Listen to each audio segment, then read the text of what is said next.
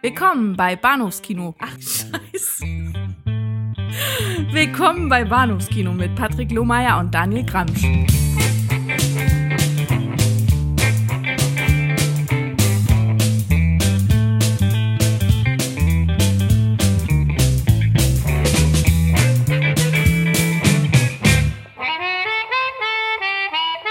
Hallo und herzlich willkommen zur Episode 213 der Zipperface-Episode ähm, des Bahnhofskino Podcast. Mein Name ist Patrick und bei mir ist der Daniel. Hallo. Hallo. Hallo. Hallo. Ähm, ja, wir sprechen heute Abend über zwei Serienmörder-Thriller. Einen habe ich bereits kurz erwähnt. Ähm, den anderen, ja, der andere braucht vielleicht auch gar keine weitere Erwähnung, denn jeder, jeder kennt ihn, aber äh, es geht uns natürlich allen um Zipperface in allererster Linie. ja. Das, das, die, die andere Gurke muss er da ja zwangsläufig gegen abstinken. Das geht ja. Ja. Nicht. Äh, auch ganz im Sinne der Bestrafung für die Ohren unserer Hörer fangen wir natürlich auch mit Zipperface an. Ja. Aus dem Jahr 1992. Äh, Regie führte ein Herr namens, äh, lass mich kurz nachgucken, wir sind wahnsinnig gut vorbereitet, Monsieur Pourmont. Ich, ich, Ich, ich hatte beim letzten Mal versprochen, nicht zu kichern, aber es, es fällt mir schwer. und ich hatte mir vorgenommen, mal zu recherchieren, woher der Herr kommt. Und Ja. ich habe ihm ja unverschämterweise auch diesen, diesen, diesen, diesen französischen Nachnamen, diesen französischen Nach Namen gegeben, aber Ja. wer weiß. Also, Das ist, du meinst, das ist Ma- Manso Portmant? ich k- könnte genauso gut auch, naja, irgendwie jetzt. hm, Hm? Könnte auch was Afrikanisches sein? Vielleicht irgendwie was, was Nordafrikanisches? Bestimmt. Oder dann, dann, dann wäre die französische Aussprache vermutlich gar nicht mal so verkehrt, oder? Ja, vielleicht. Ja. Ja. In jedem Fall hat er ein Drehbuch mitgeschrieben, das merkt man. Darauf werden wir, darauf äh, werden wir vielleicht gleich noch zu sprechen kommen. kommen äh, zum Ach, zweiten. schön. Offen, ja, sehr gut. Wenn wir mit unserem Gespräch über den Film mit Detective Lisa Ryder fertig sind, sprechen wir über Agent Clarice Starling. In der deutschen Synchronfassung von äh, Das Schweigen der Lämmer immer, immer gerne Clarice genannt. Ja.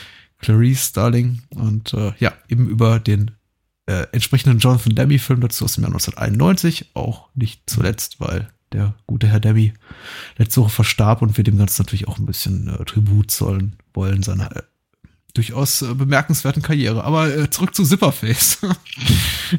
Dem eigentlichen Star dieses Mit dem Podcasts. eigentlichen Ja. Star dieses Podcasts. Und ähm, Wenn, wenn, wenn schon nicht Star des eigenen Films, ehrlicherweise. Ja, das ist wahr.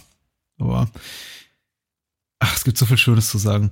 Äh, Die erste schöne Sache, die mir auffiel, auf jeden Fall äh, in dem Minimum an Zeit, das ich investiert habe in die Vorbereitung dieses, Mhm. dieses heutigen Gesprächs, war, dass es eine UFDB-Inhaltsangabe gibt zu Zipperface, was ich nicht unbedingt erwartet hatte. Nee, ne? Das ist, äh, das überrascht uns alle. Aber enthalten sie uns nicht vor. Ich bin gespannt, wie ein Flitzebogen. Wie ein Flitzebogen. Und äh, Jan Hache wahrscheinlich auch, denn er schrieb einst bei der UFDB diese Inhaltsangabe und sie liest sich folgendermaßen. L.A. wird von einer grausamen Mordserie an Prostituierten erschüttert. Vom Täter fehlt jede Spur. Die junge Polizistin Lisa Ryder, also Lisa Ryder gespielt wird, wird gespielt von Donna Adams. Jetzt kann man sich Ja. aussuchen, was man besser findet. Soll den Fall aufklären und als Lockvogel den Täter, der sich, äh, der wie sich herausstellt, im Sadomaso-Milieu bewegt, Mhm. und als Lockvogel der Täter, der sich, der wie sich herausstellt im Sadomaso, naja, gut, ist Ja. fast kompletter Satz, in eine Falle locken. Doch gerät die Polizistin dabei selbst in höchste Lebensgefahr. Das war's jetzt dann auch. Ja, ach, mehr braucht man eigentlich auch gar nicht, ne? Hm, hm. Hm. Äh, die- dieser Rider erfahren wir auch gleich zu Beginn des Films, ist eben hier äh, The Best Cop on the Beat. Und äh, ja, ihre Kollegen kommentieren dann auch gleich den, den Zustand ihrer äh, manikürten Hände. Äh, Ein Motiv, das sich durch den ganzen Film zieht, gibt so viel zu sagen zur Besatzung, äh, zur Besatzung, zur Besetzung vielleicht ein, ein zwei Worte. Äh, Lisa Ryder wird gespielt von Donna Adams, muss man jetzt nicht kennen. Weitere Schauspielkoryphäen in dem Film sind Jonathan Mandel, David Clover, Trisha Melnikov, Melin Melenkopf. Mel Melenkov, äh, ja. Die heißen auch übrigens alle so, ne? Also, wenn, wenn man dann so einen Namen liest wie Ricky Brando, dann denkt man natürlich, ja, klar. Es, Also schön fand ich auch Kimberly Hamilton Mansfield. Ja, Was ist ja, das für ein ja, Name? Ja. Ähm, ist, äh, ist logisch, ne? Ich meine, wenn man, wenn man sich, oder Harold Cannon. Harold Cannon fand ich so den allerschönsten Namen. Der, der passt da aber auch so, passt einfach auch so gut in die, in die ganze Stimmung des Films und die ganze Aufmachung des Films, weil das, das, das schwankt immer so ein kleines bisschen zwischen mh, Laienschauspieltruppe trifft sich zusammen mit der eigenen äh, äh, VHS-Kamera Mhm. und ähm, einer, einer, keine Ahnung, einer, einer Horror- bzw. Thriller-Parodie aus dem Playboy-Channel. Mhm. So auf dem, auf dem Niveau bewegen wir uns und dann ist natürlich klar, dass dann Harold Cannon mitspielen muss, wenn es schon wegen des Namens ist. Ne? Es, es wirkt tatsächlich so, als hätte man die Besatzung im Vorfeld der Dreharbeit, die Besetzung, wieso sag ich immer Besatzung? Die Besetzung, die Darsteller vor der Dreharbeiten gefragt, wie, wie, wie soll denn deine Figur heißen? Was klingt möglichst cool? Und jeder hat sich, glaube ich, so den Namen gegeben, den er selber gerne hätte. Wenn man denn nicht bereits schon irgendwie Kimberly Mansfield hieße, dann würde man wahrscheinlich gerne sowas heißen wie irgendwie äh, Sharon Lockwood. Ja, Ja, ja. Lockwood. Ähm, ich dachte, das ist, ehrlich gesagt, das sei so ein, so, so ein aussterbendes Phänomen. Dieser, dieser äh, Na, Name, Name der Figur klingt, wie die Figur dann irgendwie auch agiert, aber ich Ja. meine, sowas äh, gibt's überall, alle Orten immer noch so. Mhm. Ich, ich las die Tage zum Beispiel, was ich komplett vergessen hatte, äh, Chris Pratts Figur in, in den, demnächst zwei, zwei Jurassic World Reboots heißt äh, Owen Grady. Ja. Und Bryce Dallas Howard heißt in dem Film Claire Deering. Also anscheinend sterben diese, diese Ben- Benennungen nie aus. Mhm. Gut, Ja. Silverface wäre aber auch ärmer ohne, ohne das. Weil Mhm. ähm, der ich, ich, ich, fra ich fragte mich ja wirklich äh, äh, fortwährend, ist das Ding wirklich dilettantisch oder soll es komisch sein? Oder hat einer wirklich gedacht, das sei eine gute Idee? Der, der, der Film macht es mir an der Stelle nicht ganz leicht, Hm? ähm, weil das Ding eben wirklich hm, also so von von äh, von der von der von der Schauspielkunst und von dem von den von den Dialogen und von der ich möchte mal sagen Ehrlichkeit der der der der, der Szenen bewegt sich das schon schon so auf The Room Niveau Hm, Ja. Wobei Wobei The Room- einem. Wobei, wobei The Room tatsächlich rein rein rein handwerklich besser gemacht ist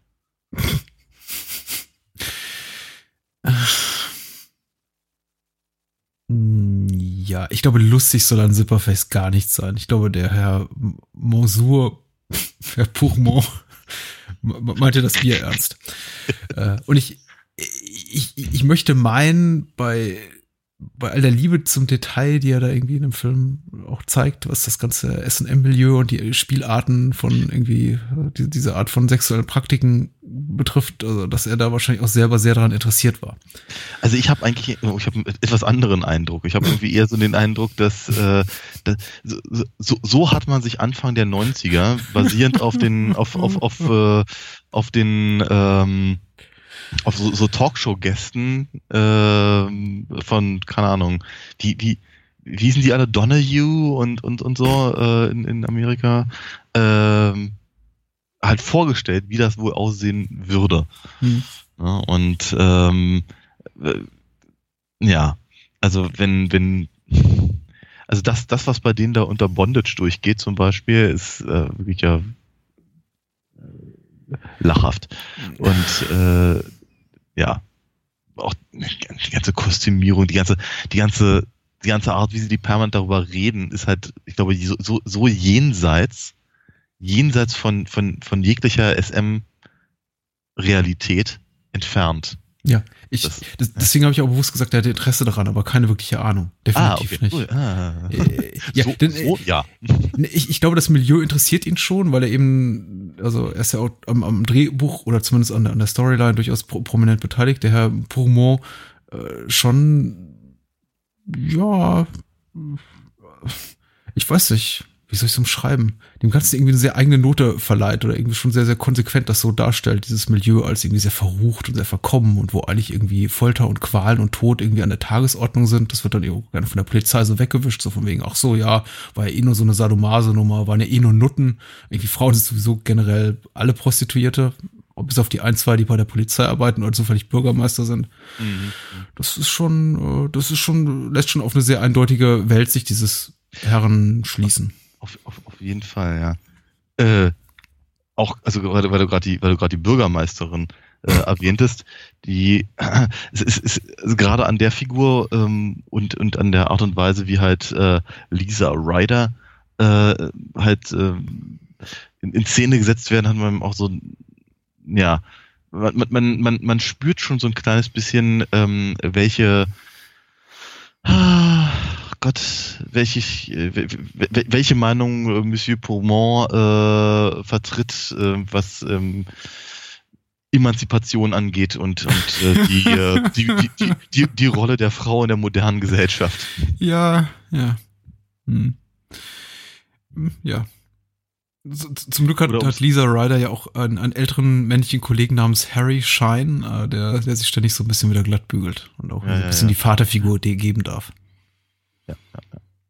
Den ich eigentlich, weil Zipperface, das haben wir ja bisher noch gar nicht gesagt, auch ein Whodunit ist. Ist ja nicht nur irgendwie einfach hier äh, Sleaze und Thri Thrills und Sex und, sondern ist ja auch wirklich tatsächlich ein, ein, ein raffiniertes äh, Wer ist der Mörder-Spiel. Und äh, ich muss sagen, ihr Partner, Harry, Harry Shine, man muss eigentlich seinen ganzen Namen sagen, Harry Shine, hatte, hatte ich als erst im Verdacht.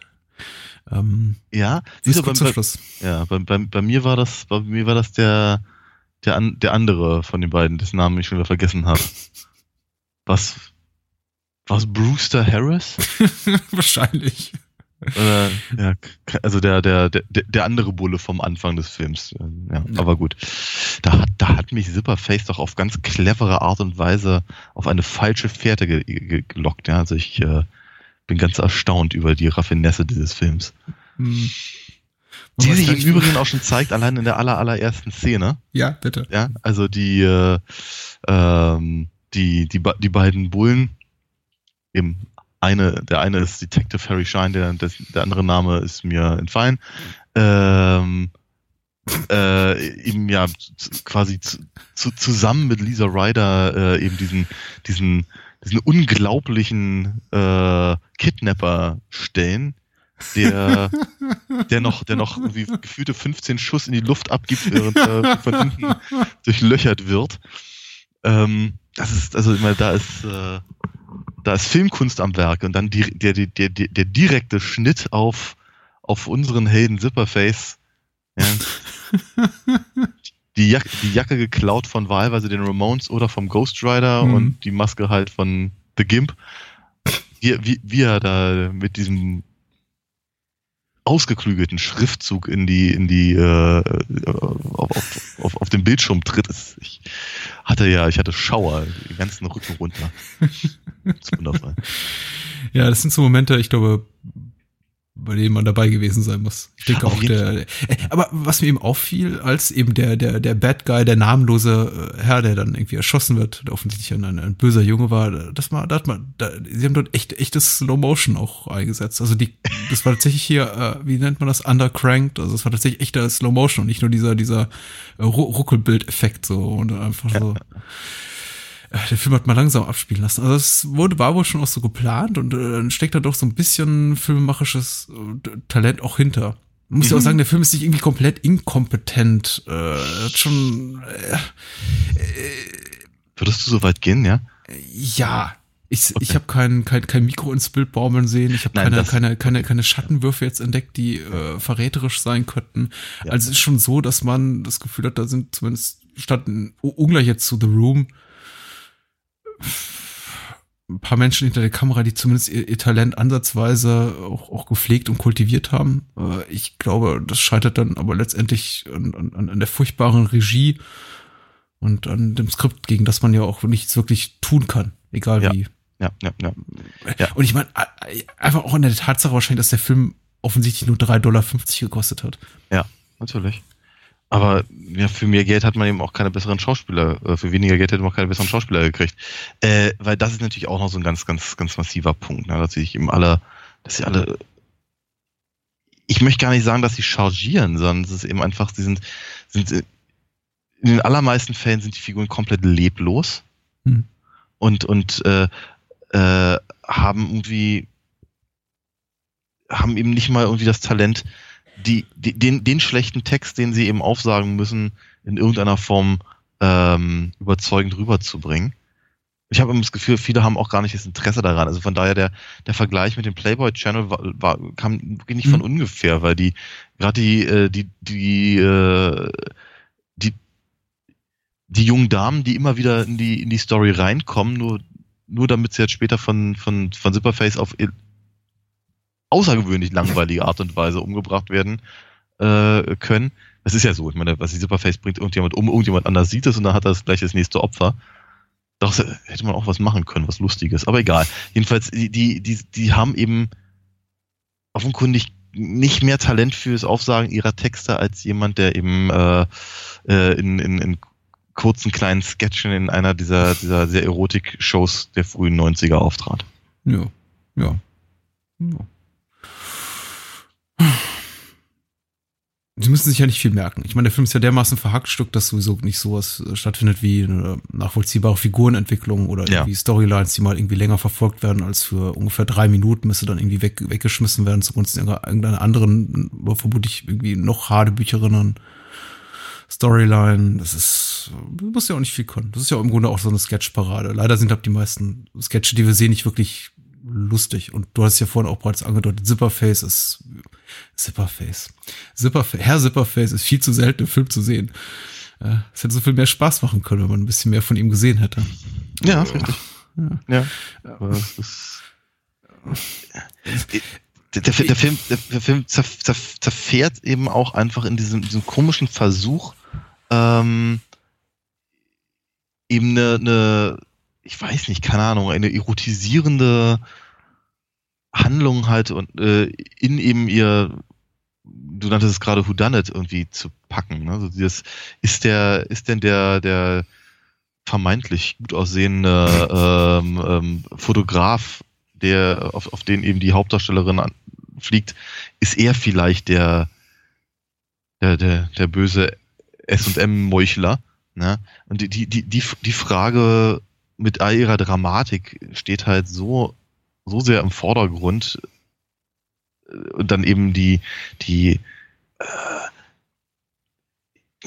wie soll ich sagen, einfach so dieser, der, dieser, dieser, dieser, dieser seltsame Versuch eben Lisa Ryder als, als gleichermaßen tough und, und verführerisch irgendwie anmuten zu lassen und äh, es ist wirklich, es ist total zerfahren, das Ding. Ja was letztendlich, also ernsthafterweise, wenn dann irgendwann der, das, der, der äh, recht lange Showdown kommt, ist mich eigentlich schon mittlerweile nicht mehr interessiert, wer dann eigentlich ein Superface ist. Hm. Ja, das ist, das ist richtig. Und es ist tatsächlich auch e-, eher uninteressant. Und vor allem die Motivation des Killers auch massiv, nicht nur uninteressant, sondern äh, fast schon beleidigend, glaube ich, für jemanden, der ein bisschen mehr Gehirn hat als die durchschnittliche Amöbe äh, wenn, wenn dann der Killer am Ende. Ich fand, wir können, wir müssen es ja, glaube ich, nicht mal spoilern, aber wir können vielleicht, dass das, wer der Killer ist, aber wir können irgendwie das Motiv, glaube ich, benennen. Das ist nämlich einfach, einfach, einfach ein, ein Hass oder Neid auf, auf Frauen. Und zwar mhm. irgendwie auf eine Frau im Spezifischen, aber irgendwie generell überhaupt die, die, die Tatsache, dass Frauen im, im, im Berufsleben heutzutage, also im heute von 1992 so weit kommen, sei irgendwie eine Unverschämtheit. Und daraus hat sich irgendwie der Hass des Killers entwickelt und irgendwie daraus auch so sein Antrieb, diese ganzen Morde zu begehen. Ja. Ist, wo, wo, wo, wo, was, was ja auch irgendwie ehrlicherweise in der Gefüge des eigenen Films gar nicht stimmt, weil die, die Morde sind ja zumindest, zumindest am Anfang eher, eher sehr eher ein Zufall, ein dummer. Ja, ja. ja. und aus, aus, aus dem ergibt sich dann die Notwendigkeit, halt ständig irgendwelche, irgendwelche Zeugen verschwinden zu lassen. Ja, es ist ja eben nicht mal so, als wäre der irgendwie ein, ein perverser Lustmordmörder, sondern eben, ja, ja, und einerseits ähm, sagen natürlich die Filmemacher, dadurch, dass sie eben diese, diese, diese, diese frauenverachtende, misogyne Haltung dem, dem, dem, dem Killer andichten, ja, machen irgendwie so, so ein Quasi-Statement wie, ja, das ist natürlich irgendwie ganz böse und sowas darf man ja bloß nicht sagen und schon gar nicht denken und schon gar nicht tun und äh, das ist irgendwie alles ver verwerflich. Andererseits ist natürlich Zipperface ein Film, der in, in jeder Minute seiner ja. Existenz äh, ja. ständig auf diesem äh, Frauen sind irgendwie zweiklassige menschliche Wesen äh, Ethos herumreitet wie sonst Ja, ja. was. Und selbst in diesen wenigen Szenen, in denen eben Lisa Ryder mal sowas sagen darf, wie irgendwie, ja, ich mag, ich mag keine, keine äh, Begriffen, ab, ab- abfälligen Begriffe für Frauen wie irgendwie äh, Bitches und Chicks und Broads, äh, kommt dann Ja. irgendwie ein, ein Polizistenkollege rein und sagt sowas wie, ja, fuck you, bitch, und geht wieder raus. Ja, Das ist, äh, ähm, Ähm, und, und sie ist ja auch selber ver verfällt auch sofort dem, dem, dem, dem Haupt, Hauptmordverdächtigen, äh, in dem Ja. Moment, in dem er sagt, hier, ich bin hier, ich bin zwar irgendwie der, der, der, der creepy äh, äh, Hauptverdächtige in irgendwie in einem Mordfall, in einem, Mhm. einer S&M-Mordserie, aber wieso kommst du abends nicht vorbei? Und ich mache ein paar schöne Fotos von dir. Und, Ja, ja. und, und ihre, ihre Reaktion ist, huh, Fotos von mir? Hohoho, na, na, da komme ich doch gerne. Genau. Ja, ja, ja, ja. Und ich habe noch Wein mitgebracht. Ja. Ich sollte eigentlich gar nicht hier sein, sagst du doch noch. Ich denke, ja, genau. Ja. Es, spott, es spottet wirklich jeder Beschreibung. Das ist aber, auch, aber auch das ist halt so merkwürdig daran. Ne? Ich meine, was, wenn, wenn sie, wenn sie, sie das, das, das, das ist ja völlig recht, ne? Die, das, die, die Misogynie des, des, des, des, des Killers wird, wird ja ständig gepaart eben mit der, mit der Welt, in der halt Detective Lisa Ryder da so äh, agieren muss. Und auf, auf, auf der einen Seite haben die Filmemacher eben eine vermeintlich äh, äh, taffe und, und, und intelligente junge Frau als, als Heldin und eben wieder die, die, die Bürgermeisterin und all das. Aber es, ist, es, es, es deckt sich halt überhaupt nicht mit dem, was sie, was, was, was sie, was sie zeigen, was sie die Figuren sagen lassen. Äh, keine Ahnung auch was was was was was hier der was was äh, Detective Harry Shine Mhm. äh, zu dem zu dem äh, Crossdresser ähm, Sekretär von von der von der Bürgermeisterin halt so loslässt an schäbigen Sprüchen ähm, und da das ja das ist ja das ist das das die die Fi- Figurenkonstellation und die vermeintliche Aussage des Films und die, aber die, die, die, äh, die Texte, die gesprochen werden und die Art und Weise, wie sich die Figuren benehmen, das passt alles überhaupt nicht zusammen. Hm. Und ich frage mich halt ehrlicherweise, warum, wenn, wenn, wenn, wenn, äh, wenn sie eben so eine, wenn sie so eine Meinung hatten, die Filmemacher, warum sie dann aber so eine Konstellation wählen? Ja. Ich könnte auf die Frage auch keine Antwort geben, aber ich finde, ich finde, ich finde es ungleich. Ich habe nicht das Gefühl, dass so wahnsinnig viel äh, kalkulierter Zynismus dahinter steckt, sondern einfach eine, eine grundsätzliche ganz große Naivität seitens der, der, der Filmemacher und äh, Hm. deswegen kann ich dem Film auch nicht so wirklich böse sein und dann irgendwie auch über, über vieles, was ich, was ich glaube ich in einem Film, der jetzt in diesem oder irgendwie in den letzten Jahren herausgekommen wäre, irgendwie dem wahrscheinlich negativ ankreiden würde, denke ich, oder denke ich mir, in solchen Momenten habe ich oft bei Silberfest gedacht, naja, sie wussten es halt nicht besser und man war eben Mhm. noch nicht ga, ganz so weit und es gab eben auch noch nicht irgendwie das, das, das, äh, das Internet, das einen für so einen Film heutzutage ge- gekreuzigt hätte, wenn sowas nochmal rauskäme. Ja. Da, da waren irgendwie, da, da, da hat wahrscheinlich irgendwie ein, ein, ein nicht, nicht namenloser, nicht namenloser, er hat den schönen Namen Pomo, aber ein völlig unbekannter Regisseur, der auch seitdem wenig bis gar nichts mehr gemacht hat, irgendwie wahrscheinlich von privaten Investoren einfach Geld zusammengekratzt und keiner hat ihm jemals gesagt in diesem ganzen Prozess, ähnlich wie jetzt Tommy Wiseau mit The Room, ja, das kannst du eigentlich nicht machen. Ja, ist eine ist eine scheiß Idee, ja. ähm, ja, das mag, mag, mag sein. Ähm, ich meine, die eigene Idee nicht, nicht zu hinterfragen und keine Leute zu haben, die einem dann sagen, dass es eine scheiß Idee ist. Na gut, sei es drum. Ich bin, ich bin mir nicht ganz sicher. Ich, ich, ich, ich, ich frage mich tatsächlich weniger, ob die es eben nicht besser wussten, weil das eben auch so eine Zeitgeschichte ist. Ich meine, der Film Mhm. ist von 92. Ja, zu der Zeit hatten wir eben deutlich, deutlich stärkere Frauenfiguren. Ich habe eher das Gefühl, ich habe eher das Gefühl, dass sie äh, Prinzip Häkchen machen Hm. hinter, hinter wahrgenommene Klischees in dem, in dem Genre, in dem sie halt für, für eine billige Mark halt irgendwie einen, einen, einen Film auf Video bannen wollen. Aber sie verstehen nicht warum. Hm. Und, und, und diese, diese ganzen Sachen decken sich eben überhaupt nicht mit ihrer eigenen, eigenen, äh, ihrem eigenen Vermögen oder ihrer eigenen äh, Interesse daran, eine Geschichte zu erzählen, sondern sie haben dann eben wissen, okay, also es ist total angesagt, wenn der Bürgermeister eben eine Frau ist oder schwarz. Also eigentlich kann man froh sein, dass es keine, keine schwarze Frau ist, weil dann hätten wir vermutlich noch viel mehr Probleme mit, mit äh, äh, unverstandenen Klischees oder, oder, oder sehr seltsamen ähm, äh, Ansichten. Ja? Äh, und und äh, es, die, die Filme verkaufen sich gleich viel besser, wenn das eine, eine taffe Heldin ist oder so. Ja? Da sie aber offenkundig nicht wissen, wie man eine taffe Heldin schreibt, dann muss sie eben eigentlich nur auf dem Papier eine sein. Ansonsten ist ja die, die, die sich von äh, ähm, Michael Walker mal, mal eben mit einem Glas Wein äh, ablichten lässt und danach flachlegen lässt. Hm.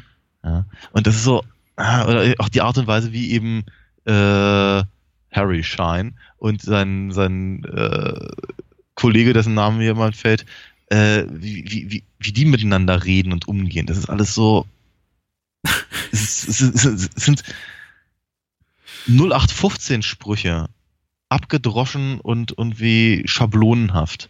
Mhm. Sie verstehen eben nicht mal genau, warum, warum so eine Figuren so, so, so, so geschrieben wird. Ehrlicherweise, das ganze Ding erinnert, erinnert eben auch so ein bisschen an, an sowas wie, was ich, das, äh, das Beastie Boys Video von Sabotage.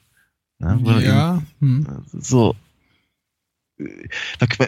wenn, wenn es, wenn es, wenn es, wenn es eine Parodie wäre oder wenn es wenigstens clever wäre oder wenn irgendwas was anderes dahinter stecken würde, dann würde man, würde ich ja sagen, oh, das habt ihr aber gut erkannt und euch dann darüber richtig gut lustig gemacht. Aber mhm. sie haben es halt nicht. Sie machen sie weder lustig noch haben sie es gut erkannt, sondern sie machen nur nach und wissen nicht warum. Mhm.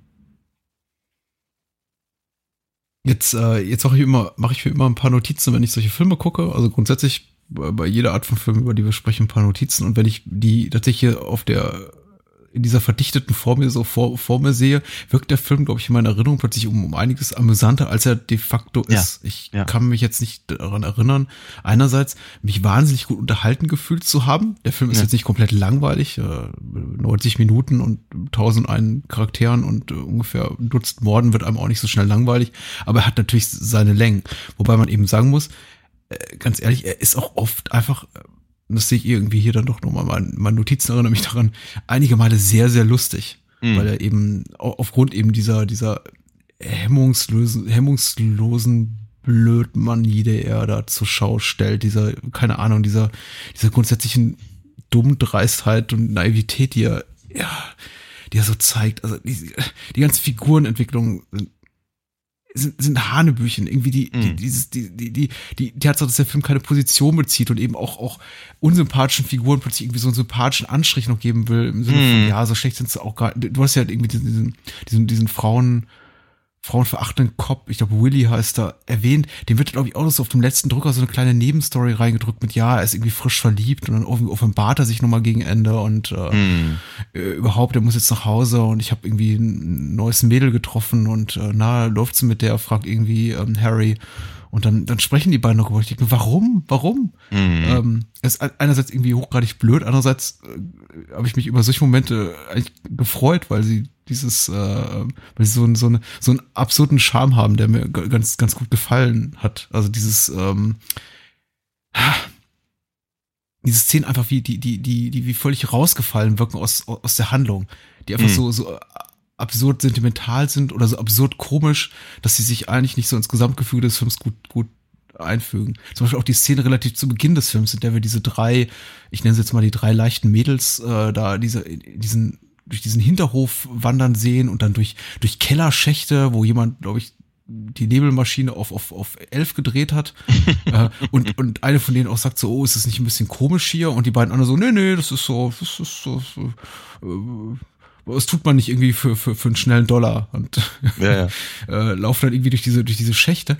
Und äh, sie hört eben, wie dann ihre beiden Kolleginnen, die äh, nebenan ausgepeitscht werden und, und irgendwie über, über das Verspeisen von Hundefutter reden. Schnitt, Schnitt zu der Palette Hundefutter. Ja, ja. äh, und die eine sich irgendwie beschwert, dass es, glaube ich, nicht essen will, weil es dick macht oder so.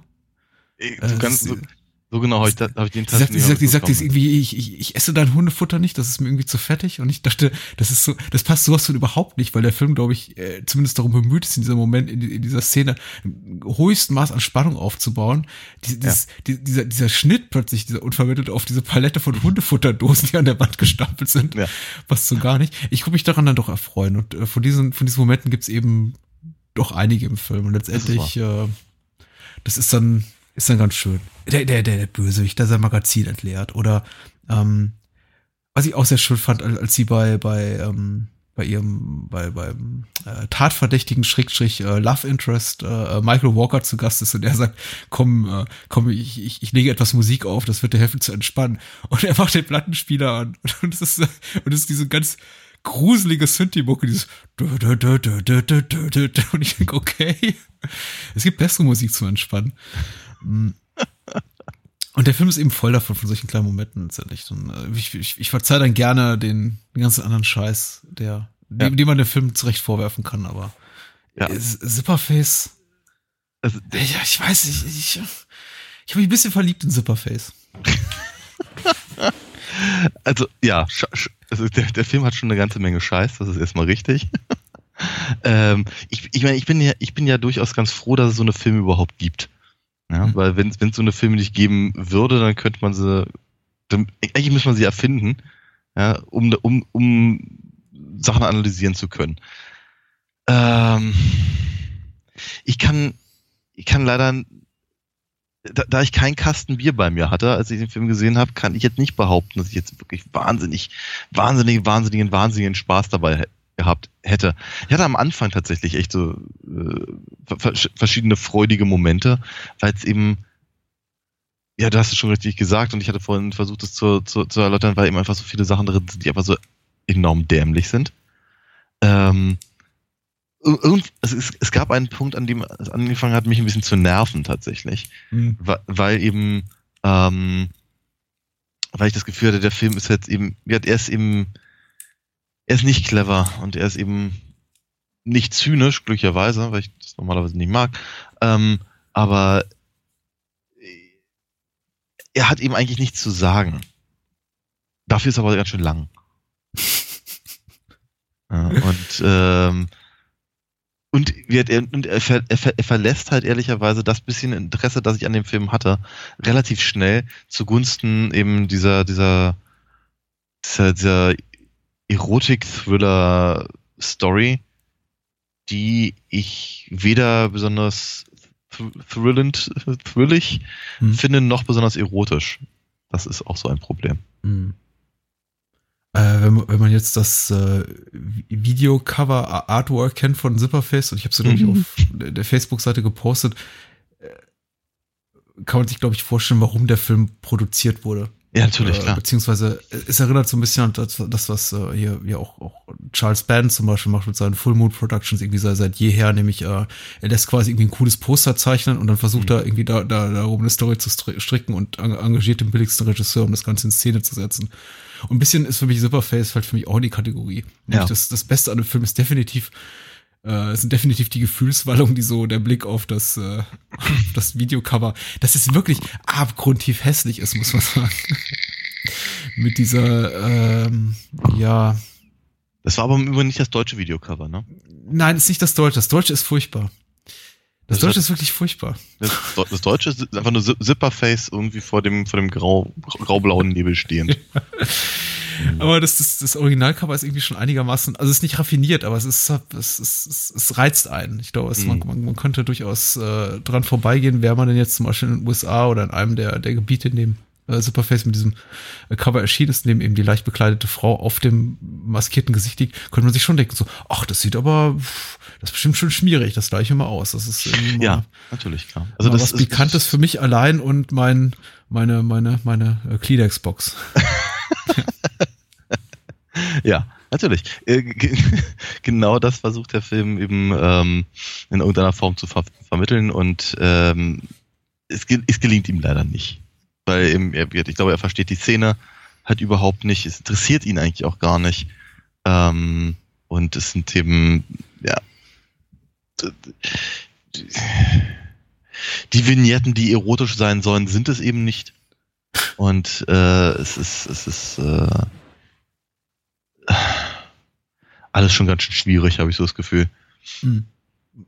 Also man sollte doch dazu sagen, Zipperface wird, glaube ich, äh, auch während der ersten 85 Minuten des Films niemals Zipperface genannt, sondern irgendwie nur, nur irgendwie als der mysteriöse Killer bezeichnet und da läuft ein Killer mhm. rum und äh, trotzdem nennen ihn äh, alle Cops in den letzten Minuten des Films Zipperface. Ja. Inklusive, inklusive der, der, der Dialogzeile You're under arrest, Zipperface. Ja, Was ich ja. äh, auch sehr, sehr lustig fand. Man hat sich dann irgendwie sehr, sehr schnell darauf geeinigt, ihm irgendwie quasi so, so einen Markennamen drauf zu klatschen vielleicht auch drauf schielen, dass man da noch irgendwie so eine, so eine Serie draus machen könnte. Oh ja, ein Sequel, ist. ja. ja. Zipperface Rips Again oder sowas, ja. ja. Wunderschön. Seufz. Kann man sich angucken. Also sollte, sollte man sich vielleicht angucken, besser als uns darüber reden zu hören, dann hat er durchaus seine Amsat-Momente. Aber wie gesagt, das, äh, die, ich bin ja normalerweise relativ hart im Nehmen und ich glaube, wir, wir beide auch und man ordnet natürlich auch Filme immer so ein bisschen in den, in den, in den Umf, um, um, in das Umfeld des äh, Milieus oder der Klientel, die sie anzusprechen versuchen, auch natürlich in den kulturellen Zeitgeist, der damals herrschte, ein und sagt dann, ja, da kann man das eine oder andere verzeihen. Aber Zipperface, was so, so überhaupt sein, also seine, seine Frauenverachtung betrifft und überhaupt generelle Intoleranz gegenüber allen Menschen, die nicht, weiß nicht, weiß, wohlhabend und kultiviert sind, mhm ist schon, naja.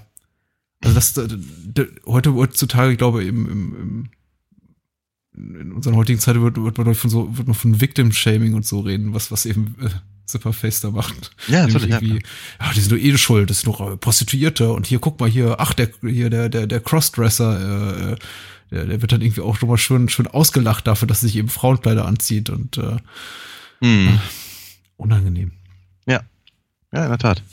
Und gleichzeitig versuchen sie aber natürlich eben, und das, das Cover macht das ja schon ziemlich deutlich, äh, das, das, das Interesse an genau so etwas halt auszunutzen, das eben äh, zu dem Zeitpunkt auch in, einfach ja öffentlich wurde. Ne? Ich habe ja schon gesagt, eben diese ganzen äh, äh, Gott, wie hießen denn die ganzen, ganzen äh, Talkshows damals bei RTL?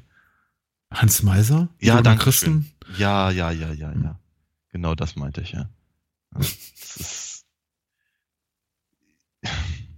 es mag, es mag eine, eine sehr ähnliche, ein sehr ähnlicher Ansatz gewesen sein, ja. Sollen wir über einen, sollen wir über einen Film sprechen, der ein bisschen besseres Renommee genießt als Zipperface? Ich bitte darum. Mhm. Und zwar wurden wir heute unserer äh, fast eisernen Regel untreu, nämlich äh, in chronologisch korrekter Abfolge über die Filme zu sprechen, aber wir gehen tatsächlich ein Jahr zurück für den zweiten Film.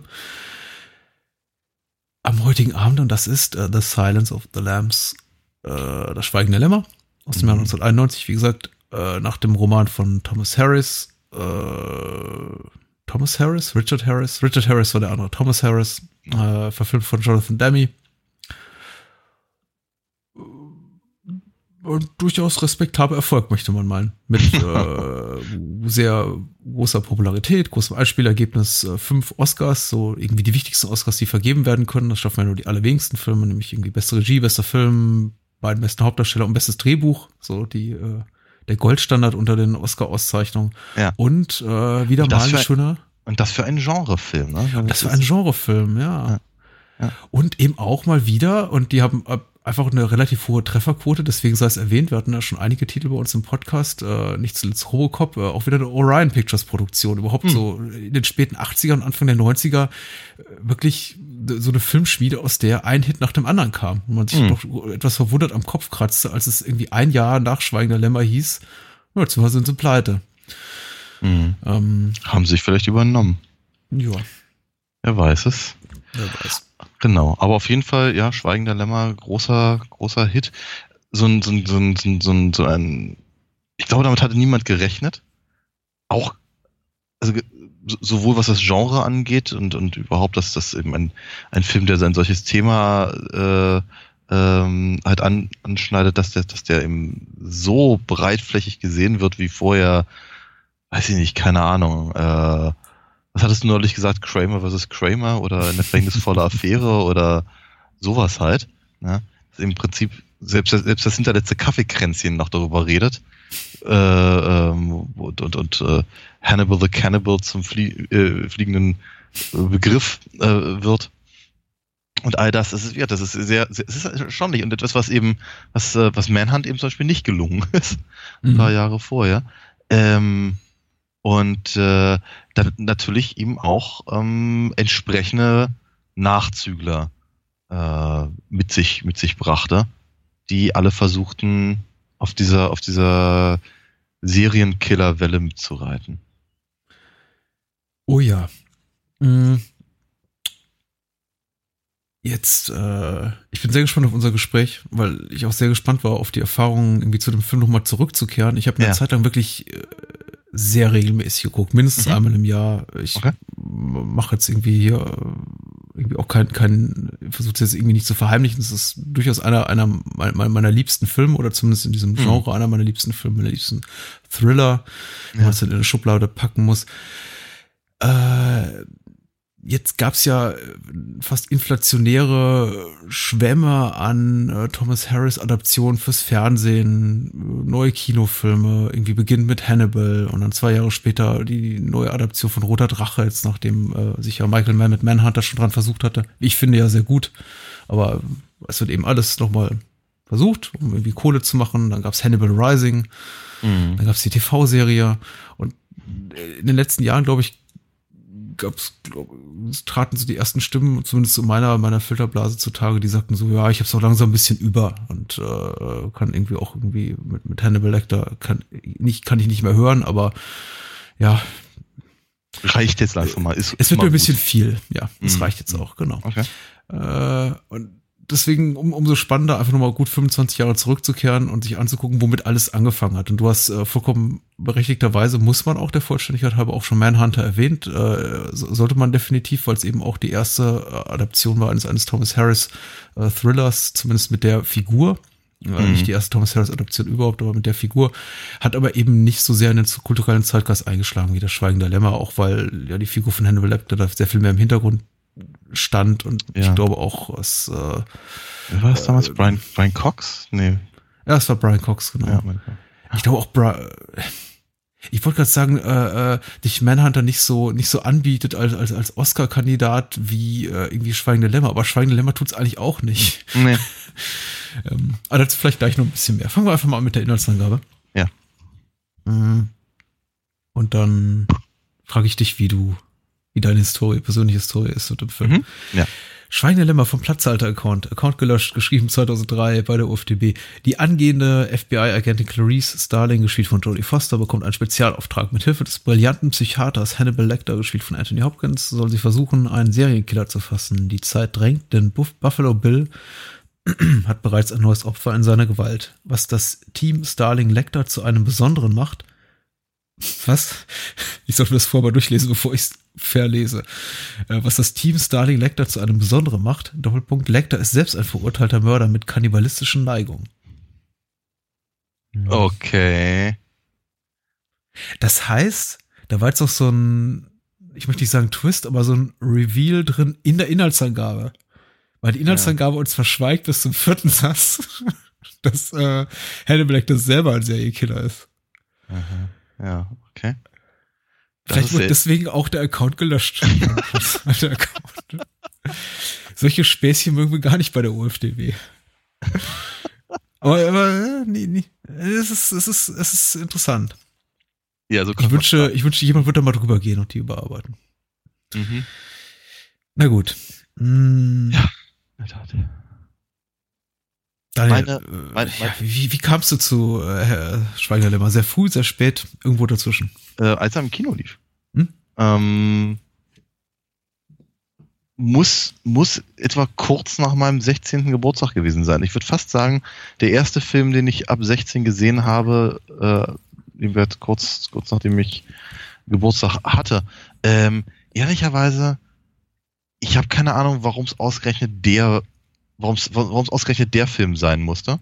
Hm. Ich weiß nicht, ob, ob, ob ich was gehört hatte oder ob, ob zu dem Zeitpunkt es schon äh, schon so als als äh, muss man muss man gesehen haben Tipp äh, gewesen sein. Ich, ich, ich weiß nur, ich hatte ich habe den Film damals mit einem deutlich älteren Mädel äh, gesehen, auf, äh, das, auf, auf die stand ich sehr. Und äh, die Tatsache, dass wir ihn beide enorm erschreckend fanden, hat uns dann doch sehr nahe gebracht. Äh, zumindest für diese, für diese äh, Filmvorführung. Von daher werde ich äh, den, werde ich das Schweigen der Lämmer immer in meinem Herzen tragen. Und ein ähm, halbes Jahr später wart ihr in Zipperface und da war es vorbei. Ja, in der Tat. Ja, so kann das auch manchmal gehen. Ne? Ja, nee, aber wie gesagt, ähm, äh, das, das, das war, das war im Prinzip so meine Erfahrung. Das Ding hat mich halt irgendwie komplett, komplett umgehauen. Ich glaube, so sehr hat mich im Kino, ah, ich glaube, der einzige Film, der mich sonst noch so in die Magengrube gehauen hat im, im Kino, war dann sieben, ein paar Jahre mhm. später. Aber auf einer ganz anderen Ebene, wo gemerkt. Eher auf der drastischen Ebene. Und äh, das, das, äh, was ich halt damals schon toll finde, was ich eben heute auch immer noch toll finde, ist eben dieses, dieses, dieses, schleichende Unbehagen. Äh, eben in, in, eine, in eine sehr, sehr seltsame und völlig unbekannte Welt abzutauchen. Das, das, das, das schafft halt äh, Silence of the Lambs halt sehr, sehr gut.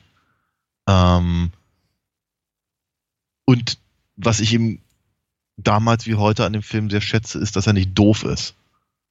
Dass er eben nicht, nicht versucht, ähm, äh, ich würde sagen, einen, einen, mit, einen mit billigen Tricks irgendwie ranzukriegen oder, oder äh, dumme Charaktere, die auch total clever sein sollen, äh, zu zeigen oder eben äh, mit irgendwelchen, irgendwelchen, irgendwelchen Twists irgendwie oder eben wird drastischen Bildern so aus dem, aus dem, aus dem Sessel hopsen zu lassen, sondern dass er sehr, sehr, sehr, sehr zurückgenommen ist und eben eher darauf setzt, dass du, dass du halt Einblicke bekommst in, in einer, in einer, eine Welt, in einer Atmosphäre, die einem selber hoffentlich sehr fremd sein sollten. Mhm.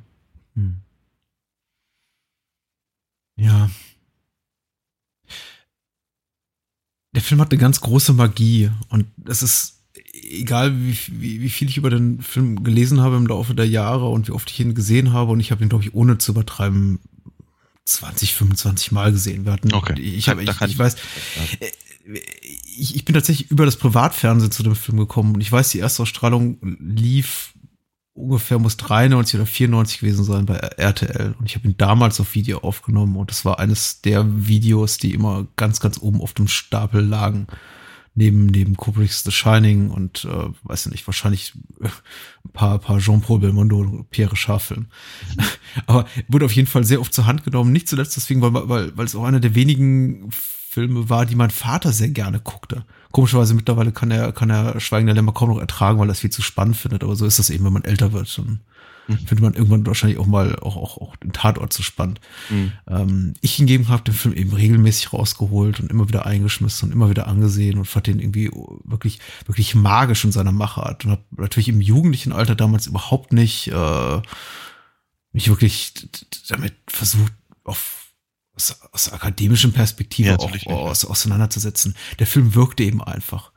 Durch diesen bedrückenden Score und auch wunderschönen Score von Howard Shore und ja. die ganze Art und Weise, wie, wie Kamera, Schauspiel. Ich meine, es wurde viel gesagt über, darüber, wie brillant Jodie Foster und Anthony Hopkins sind in dem Film. Und ich stimme da auf jeden Fall ähm, mit ein, die beiden sind brillant. Aber es ist eben auch, es ist wirklich das Zusammenspiel aller Talente hinter und vor der Kamera, was da irgendwie, was, dessen Zeug wieder werden, dass dieser Film so, so eine Magie verleiht. Das ist wirklich das, für mich ist Schweigen einer der wenigen perfekten Filme. Das heißt nicht, dass hm. es einer meiner absoluten Lieblingsfilme ist und ich, wenn ich jetzt irgendwie eine Top 10 meiner Lieblingsfilme nennen würde, dass da irgendwie Schweigen der Lämmer unbedingt drin wäre, wenn er auch wahrscheinlich äh, in Erwägung gezogen würde. Aber es ist ein Film, dem ich aus handwerklicher Sicht nichts vorwerfen konnte, mhm. der in meinen Augen alles richtig macht, in seinem wirklich Spiel auch mit Genrekonventionen, dass er sich dann teilweise auch über diese erhebt, aber irgendwie trotzdem bedient. Äh, der wandelt auf so einem ganz schmalen Grad eben zwischen, mhm. wir das Wort Prestige-Film vorhin irgendwie, ach nee, hatten wir nicht genannt, haben wir im Vorgespräch jetzt im Podcast genannt, das ist ein Zeuge unserer Hörer nicht wurden, egal. Mhm. Äh, aber wir uns vorhin über Prestigefilme äh, ein bisschen unterhalten und eben nicht Prestigefilme. Und äh, Schweigen Lämmer ist eben so dieses, dieses perfekte Mittelding aus, ja. aus wirklich anspruchsvoller Unterhaltung mhm. und einem Film, den, glaube ich, selbst der, der dümmste Gorbauer aus Hintertupfing irgendwie auch noch toll findet. Ja. Und äh, das finde ich ganz, ganz, ganz beeindruckend. Und eben, Ja. wie gesagt, ein Film, den ich trotz, trotzdem ich mich wirklich jetzt intensiv in den letzten zweieinhalb Jahrzehnten damit auseinandergesetzt habe, auch zeitweise, nie so wirklich hundertprozentig auf die Schliche komme, woher dieses, dieses magisch, was der Film so an sich hat, kommt. Ja. Also ich, ich würde mal schätzen, dass es zum einen, also ich denke auch, dass das, das, das, das Zusammenspiel ist zwischen den äh, verschiedenen Faktoren. Ich meine, dass, dass Anthony Hopkins brillant ist, ist klar. Ähm, aber ich habe das Gefühl, eben in seiner Rolle ist er halt nur hier wirklich brillant. Ich meine, wenn er, wenn er, wenn er das halt ein paar Jahre später äh, unter, was ich, vor- vorgehaltenem Scheckbuch irgendwie nochmal in Hannibal gemacht, dann ist er eben nicht mehr so brillant. Und in äh, Red Dragon ist er halt auch dabei. Ja. ähm, Schön, schön, Und- schön diplomatisch formuliert. ja, ne? Ja. Ich mag Red Dragon übrigens sehr gerne, ja. Das, das hatten wir ja auch, als wir uns über Manhunt unterhalten haben. Aber Mhm. ähm, den, dennoch, äh, das, das, das ist halt, es ist einfach mal gar kein, Ver, gar kein Vergleich, ja. Und ähm, es, es ist natürlich auch so, dass äh, äh, auch, auch Roter Drache ist ein, ein, ein, ein, ein sehr gutes Buch. Ähm, Schweigende Lämmer ist ein vermutlich noch viel besseres Buch. Das heißt also, die, das ist eben dann die, die, hast eben einen Autor, der auf der, auf der Höhe dessen ist, was er gerne da erzählen möchte, sowohl was eben psychologisch als auch äh, narrativ ähm, da so, da so passiert und das eben umzusetzen und eben auch nicht nur einfach, einfach nur die, die, die, die, die Knöpfe zu drücken, die eben das, das Publikum im, im Sitz hochschnellen lassen, äh, sondern eben genau das, genau den, die Tonalität zu treffen, die halt notwendig ist, um eine solche Geschichte zu er erzählen, das liegt dann eben wieder in der Brillanz von, äh, von Demi. Ne? Und ich denke, ich denke, dass das eben ganz, ganz viele Sachen sind, die dann an der Stelle halt zusammenkommen. Jodie Foster hatte ich noch gerade gar nicht erwähnt. Ähm, genauso auch Scott Glenn zum Beispiel oder Mhm. Ted Levine. Äh, das ist einfach, es ist, es, das Ding ist eben sehr, es ist, es ist sehr genau beobachtet. Und es ist sehr speziell aufgebaut. Und sie wissen wirklich, sie wissen wirklich genau, was sie tun und wann sie es tun. Auch, auch damit man eben als Zuschauer zum Beispiel mit, mit Clarice eine, eine, eine Figur, die eigentlich sehr, die ist sehr zurückgenommen. Man kommt ihr eigentlich gar nicht nahe, selbst wenn man, selbst wenn man, also nicht auf der narrativen Ebene, also selbst, selbst wenn man halt äh, verschiedene Sachen aus ihrer, aus ihrer Vergangenheit und all das erfährt, sie, sie ist, sie ist halt vielleicht durch, äh, durch Trauma oder was auch immer, halt sehr, sehr, sehr abgerückt. Und deswegen ist sie vermutlich ja auch als, als Figur genau die, die eben von, ähm, von Crawford halt dazu zu Lecter geschickt wird. Hm. Äh, Lecter selber ist halt viel zugänglicher. Das, das Gefühl irgendwie, dass das, das, das, das, das Monster in der, in der Geschichte kann man viel besser nachvollziehen. Und ähm, jetzt habe ich gerade ein bisschen den Faden verloren, glaube ich. Aber ähm, ich glaube, ich glaube, worauf ich hinaus will, ist eben, dass sie äh, dass, dass sie es eben auch schaffen, eben durch die Art und Weise, wie eben bestimmte Sachen auch gefilmt sind, eben genau Mhm. diesen, diesen Punkt halt zu, zu bekommen, dass du eben mit Clarice halt in irgendeiner Form ähm, das miterleben kannst. Ne? Am Mhm. Anfang diese, diese Trainingssequenz in, in, in Quantico äh, ist sehr harsch und sehr, sehr nüchtern, fast schon dokumentarisch. Ähm, und später, wenn sie dann im, im, im, äh, äh, im Haus von James Gum halt äh, da, da, da rumirrt und halt die, die, die, keine Ahnung, die vermoderte Leiche da in der, in der, in der Badewanne findet und all das. Das ist alles sehr, sehr unmittelbar. Es hat, es hat, es hat erstaunlich wenig mit Clarice zu tun, aber es eben, also mit, ihrem, ihrer Figur, mit dem Charakter. Aber es ist alles sehr, sehr greifbar und, und, und spürbar für den, für den äh, Zuschauer. Mhm. Mhm. Das macht diese, also das, das sind halt so Sachen, die mich halt äh, so faszinieren an dem, an, an, an der Machart des Films. Mhm. Ich denke mal, wenn man wie wir im Jahr 2017 über den Film spricht, wird man unweigerlich, zumindest gedanklich, auch wenn man sich ausspricht, die Vergleiche ziehen mit dem, was eben in den Jahren zuvor, aber vor allem eben se- seitdem doch an, an, an Hannibal Lecter Adaption herausgekommen ist. Und äh, in allen spielt eben Hannibal eine sehr viel prominentere Rolle oder kriegt wahrscheinlich ja. sogar mehr, mehr Zeit auf der Leinwand als, äh, ja, als, als der, der, der, der Cop-Gegenspieler oder der FBI-Gegenspieler. Und hier, also Schweigender Lämmer trifft eben, glaube ich, finde genau die richtige Dosis an Hannibal Lecter, bevor er eben so ja. zu einer, zu einer hanebüchenden Kunstfigur wird, die einfach irgendwie noch so, irgendwie als, als, als, als, boah, als, als Schreckgespenst taugt, aber irgendwie fast schon in, in, in ins Lächerliche umkippt. Er gibt uns eben nicht wirklich viel. Ich glaube wirklich, ich habe die Minuten nie gezählt, aber ich meine immer so, mehr als 20, 25 Minuten sehen wir ihn eigentlich gar nicht, was ja. nicht viel ist jetzt, wenn man bedenkt, dass der Film knapp zwei, zwei Stunden lang ist.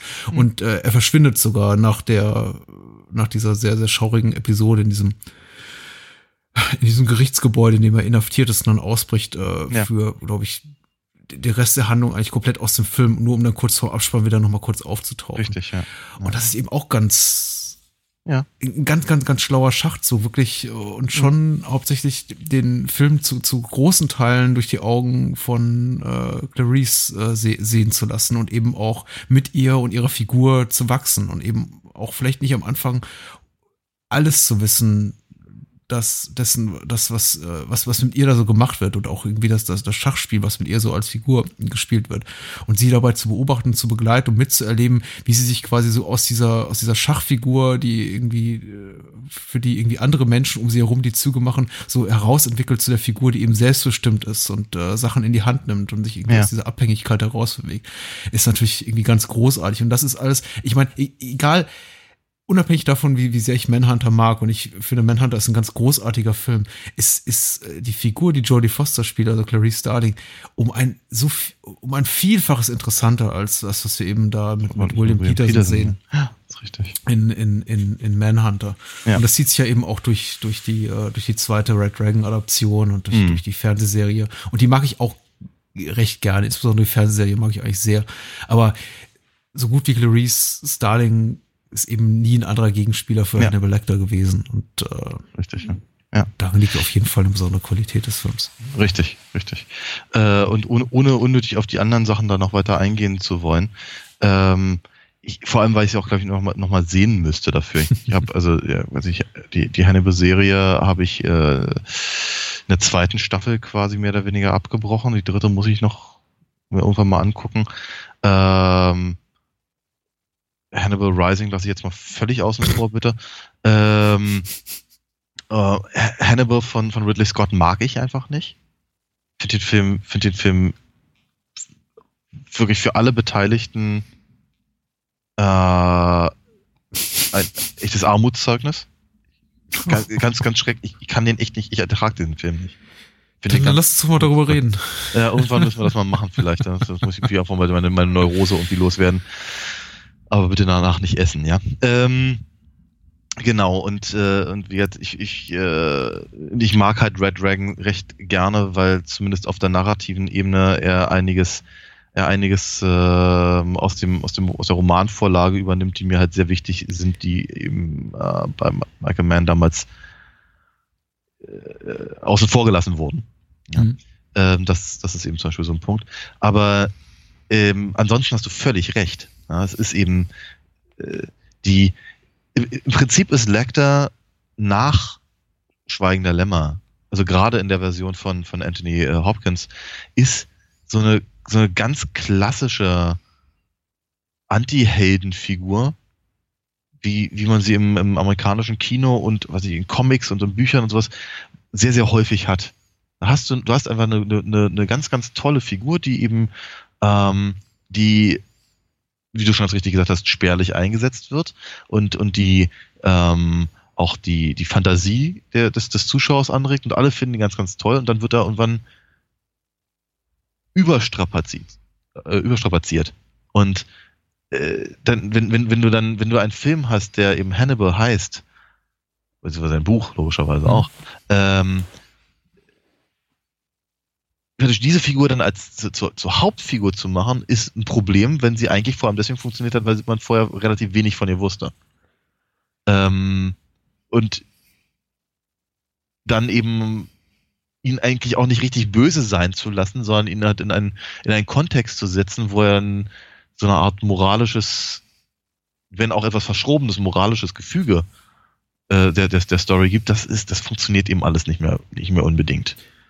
Ja, das ist äh, deswegen sagte ich ja auch vorhin nicht, nicht äh, ohne Grund, dass ähm, äh, Harris immer auf der, auf der Höhe seines Schaffens war bei Schweigender Lämmer. Danach, äh, zumindest was Hannibal, was die Figur als Assistenten Hannibal angeht, ja. befand er sich eigentlich nur noch auf Groschenheft Bahnhofskiosk-Niveau. Äh, ja, ich habe so. dich schon verstanden. Ja, aber es ist wirklich ganz schlimm. Ja. Mm -hmm. Ja, ich denke auch, den Hauptvorwurf muss man da natürlich Harris machen, aber nicht zuletzt wahrscheinlich auch den, den äh, Geldgebern, Verlagen, wie auch immer ihm da irgendwie fünf oder zehn Millionen Dollar ja, geboten die, hat, um nochmal ein Sequel zu schreiben. Nadine De Laurentiis hat ja wohl irgendwie äh, äh, wörtlich zu ihm gesagt, irgendwie wir drehen das Prequel auf jeden Fall, ob du das Buch dazu mhm. schreibst oder nicht. Mhm. Und dann hat er wohl gesagt, na dann mach es lieber selber, bevor es jemand anders verbockt. Ich kenne seine Beweggründe natürlich nicht, aber äh, tatsächlich bedenkt man die, die, die lange Zeit, die verstrichen ist zwischen äh, Schweigender Lämmer, die Romanvorlage und dann dem, dem, dem, dem Sequel äh, Hannibal, ist, kann man wahrscheinlich schon vermuten, dass Thomas Harris relativ wenig Interesse daran hatte, eigentlich dieses Buch zu schreiben. Mhm. Und dann eben das geschrieben hat, was er geschrieben hat. Und einige Kritiker weiß ich noch damals, als das Buch glaube 99 oder 2000 rauskam, bei den sprachen von, von sowas wie einem, einem, einem Bestrafungsroman, so von wegen einem, einem, einem Roman, der einem quasi, wo in dem der Autor uns als Leser die bewusst, die bewusst die Figuren verleidet, weil er uns einfach bestrafen mhm. will dafür, dass wir ihn irgendwie nicht damit in Ruhe lassen und irgendwie seit zehn Jahren sagen, jetzt schreib du noch mal einen Hannibal Lecter Roman. Komm, wir brauchen ein Sequel, wir brauchen ein Sequel. Mhm. Und ähm, ich finde ja, ich habe eine andere Meinung zu, zu Hannibal, aber vielleicht können wir das irgendwie dann tatsächlich nochmal erörtern, wenn, ja. Wenn wir drüber sprechen sollten. Äh, zurück zu Schweigender Lämmer, hier macht er eben tatsächlich alles richtig. Ich ja. äh, finde es irgendwie ganz, ganz wunderbar. Und hier geht er eben noch nicht irgendwie so, die, sich selber auf den Leim, bewusst oder unbewusst, indem er äh, Hannibal Lecter eben äh, ja, eben, die, eben, eben diesen kryptischen Anstrich gibt, uns irgendwie schon äh, so Momente gibt, in denen wir als Zuschauer das Gefühl haben, irgendwie ihn zu entlarven, aber ihn eben auch so mit sehr, sehr vielen Widersprüchen zeichnet, auch durchaus mit einer gewissen Ironie, dieses, dieser ganze Aspekt, in den sich äh, Harris und die, die Leute, die Harris Bücher toll finden, dann später so verliebt haben. In dieses äh, Hannibal ist, ist, zwar ein, ist zwar ein grausamer Killer, aber er ist dieser unglaublich höfliche, kultivierte Killer. Ja, ja. Das ist hier, ein das taucht hier noch irgendwie das, zu einem, ja. ein Ästhet, ja, und er verabscheut Unhöflichkeiten. Das ist hier ein wunderbar eingesetzter, wirklich äh, erzählerischer äh, Gag, der die Figur also wirklich charakterlich schön, schön ausschmückt. Und das sind eben so Momente wie, wie hier, als ähm, äh, Clarice den Gang runterläuft und von ja. Mix an der anderen Inhaftierten da mit, mit, mit, mit, mit, mit, mit wird, Sperma ja. da, äh, mhm. genau, ja. angeschossen wird. Und, und äh, Hannibal Lecter sagen darf, ich ver, ver, verabscheue Unhöflichkeit. Abscheu, äh, Unhöflichkeit sind, sind mir zuwider oder sowas, ja, sagt, ja, sagt er in der Art. Das ist hier so, ich weiß nicht, ist hier ein wunderschöner kleiner Charaktermoment und auch fast schon ein lustiger Moment, weil wir eben denken so, was, wie, was, du, du hast, äh, weiß nicht, äh, irgendwie jahrelang deine Patienten umgebracht und äh, so, sowas, find, sowas findest du unmöglich. Und äh, was eben Harris und seine ganzen Adapteure eben im Laufe der späteren Jahre und Jahrzehnte daraus gemacht haben, ist das irgendwie so quasi zu, zu, zu treibenden, zum, zum, ja. zum bestimmten Charakterzug für, für Hannibal Lecter zu machen. So von wegen, mhm. oh, hier ist dieser, dieser, dieser Musiker, der den falschen Ton gespielt hat. Ja, genau. Er, wahrscheinlich brillante Musiker, brillante Schriftsteller, Psychologe, äh, Mensch von Welt, Herr von Welt, der irgendwie alles kann, der irgendwie im Grunde in seiner Freizeit wahrscheinlich auch noch irgendwie ähm, ähm Skulpturen aus Marmorhaut und was das ich macht. Äh, ja. Aber irgendwie ja, irgendwie das alles auslebt, irgendwie als, als, als Serienmörder. Wohingegen er in Schweigender Lämmer tatsächlich ja auch so eine ganz plumpe Ader hat. Er ist nicht dieser, dieser, dieser ja. weltgewandte, quasi Intellektuelle. Er ist schon, er hat schon was Animalisches. Er ist schon letztendlich dann noch ein Tier. Er wird uns mhm. immer präsentiert als äh, äh, mhm. ehemaliger Psychiater und wahrscheinlich nicht unerfolgreicher Psychiater. Aber letztendlich äh, in all dem, was er so tut, sieht man dann doch eher ja ein Schwein. Also wirklich, wirklich schlimmen Menschen. Ja, klar. Also ganz, ganz hervorragend, du hast es ja schon erwähnt, die ähm, seine, seine, seine Fluchtszene, mhm. ne, wenn er, wenn er da den, äh, den ähm, mit, mit ziemlich unbewegter Miene da immer auf den äh, ähm, ähm, Charles Napier ein, einprügelt. Ja. Und so, das ist, aber das ist halt genau, also auch gerade dieses, diese, dieses, dieses Unterkühlte, das ist eben auch so etwas, was man eben nicht gewohnt war damals im Kino. Und das ist, das ist sehr, sehr beeindruckend. Ich muss natürlich sagen, als ich den Film im Kino gesehen habe, waren halt bestimmte Bilder, also was eben zum Beispiel, also wieder Napier äh, ähm, mit, mit, mit, mit offenem Brustkorb äh, an, an, diese, an diesen Käfig da gehängt, das hat sich mir schon ins, ins, ins, ins mhm. Gedächtnis gebrannt. Das, sind einfach, das ist einfach eine, eine Form von drastischem Bild gewesen, gerade in dieser Form von Film. Weil ich glaube, zu dem Zeitpunkt hatte ich natürlich schon die Nightmare-Filme gesehen zum Beispiel, aber trotzdem, äh, das, das, das, das erwartet man zum Beispiel, also auch gerade zu diesem Zeitpunkt des Films eben nicht mehr. Ja. Ähm,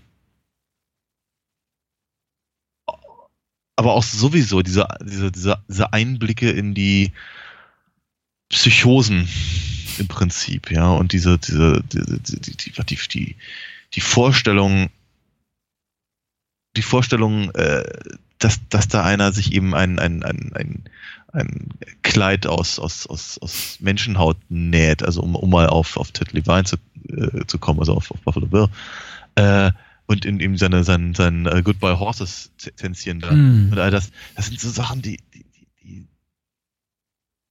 die haben einfach auch so mit, mit die, die, es ist so, es ist so seltsam, die, die, die nehmen halt irgendwie so abseits vom, von der Leinwand, nehmen die Anlauf, kommen dann um die Ecke und treten dich mit voller Wucht in den Magen.